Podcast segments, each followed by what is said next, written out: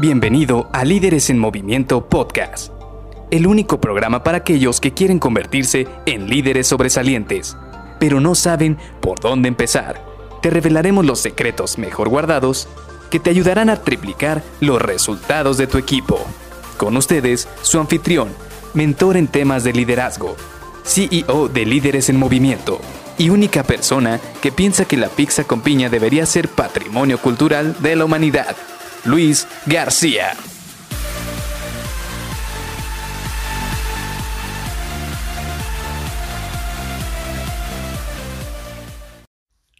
No todos tus colaboradores tienen que saber exactamente lo mismo. Hola, ¿qué tal? Soy Luis García y te doy la bienvenida a Líderes en Movimiento Podcast. Hoy vamos a seguir con esta serie que es muy interesante porque como yo te decía, te estoy compartiendo la metodología que yo utilizo para reclutar a miembros para mi equipo. Y esta metodología me ha servido bastante. No tanto porque haya recibido una capacitación para poder, para poder hacer un proceso de selección, lo cual sí en su momento llegué a recibir, pero más que nada porque muchas veces, muchas personas no reciben una capacitación como tal. Yo te puedo ser sincero, yo los primeros años que tuve un equipo a cargo y que tenía que estar reclutando personas, no tenía una metodología. Yo simple y sencillamente seguía las, el tipo de entrevistas que a mí me habían hecho cuando yo estaba buscando trabajo. Pero estás de acuerdo que Todas las entrevistas que hemos tenido cuando buscamos trabajo son completamente diferentes. No hay como tal un punto en el cual todas y cada una de ellas converjan. Sí, hay procedimientos, sí hay metodologías, sí hay personalidades, pero prácticamente todas y cada una de ellas son diferentes cuando estás en un proceso de selección del lado de la persona que busca un puesto. Pero cuando tienes que tú estar reclutando personas, tienes que estandarizar. ¿Por qué? Porque tienes que saber cómo vas a medir a todos tus candidatos y poder tener una métrica que te permite identificar cuál va a ser el mejor talento que se puede integrar a tu equipo de colaboradores. Y hoy precisamente platicamos de eso.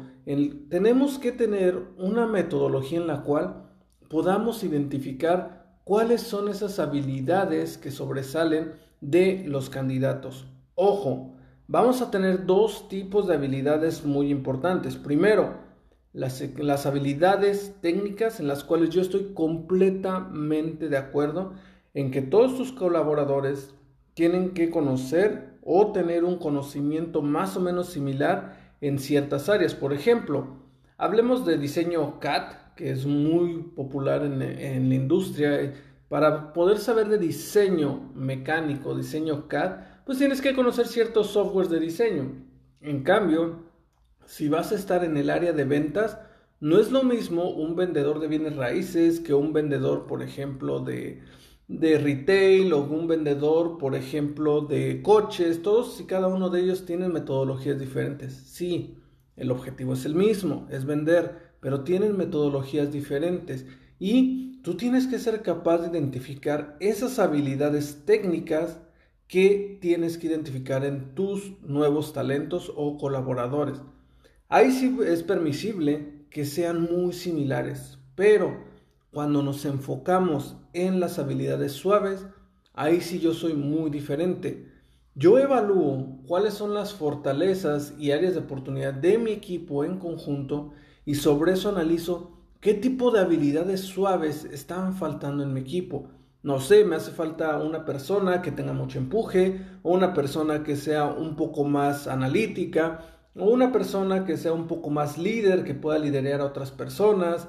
Este tipo de habilidades las tengo que identificar en mi equipo. ¿Por qué? Porque una vez que yo pueda armar a este, a este equipo como si fuera un rompecabezas y todos y cada uno de ellos se complementen en habilidades suaves, voy a tener un equipo que se va a apoyar mucho mutuamente. Porque como te digo, sí, van a coincidir en habilidades técnicas, van a ser muy buenos en ciertas habilidades técnicas, pero también tienes que identificar cuáles son esas habilidades suaves en las cuales se tienen que complementar uno con otro. Y de esta manera vas a poder tener un buen equipo balanceado que te va a permitir a ti que prácticamente juegues como si estuvieras en equipo. Aquí muchos utilizan la analogía como si fuera un equipo de fútbol, porque vas a tener delanteros, medios, defensas, portero, y todos y cada uno de ellos juegan en conjunto para obtener un resultado, que es ganarle al equipo contrario. Esto mismo lo tenemos que llevar a nuestras organizaciones.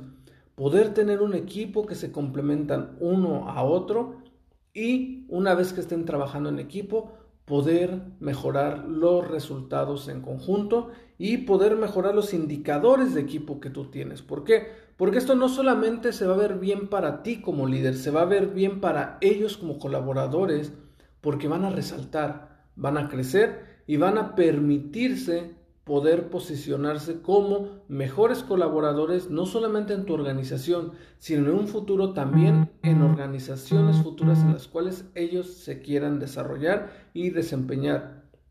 Ojo, no estoy, en no estoy a favor de que dejen tu organización, simple y sencillamente que todos sabemos que un camino muy natural de todos nosotros es que migren en algún momento de la historia de una organización a otra. ¿Existen excepciones? Sí, pero eso ya va a depender de cada organización. Tú tienes que preocuparte por enfocarte en saber que tú les estás dando las herramientas y el ambiente para que ellos puedan mejorar y poder explotar sus habilidades siempre de la mejor manera. Así que te veo el día de mañana para continuar con esta información, para continuar con esta serie que es muy importante para que tú puedas elegir a el talento que se va a adecuar mejor a tu equipo de trabajo. Así que nos vemos el día de mañana. Bye bye.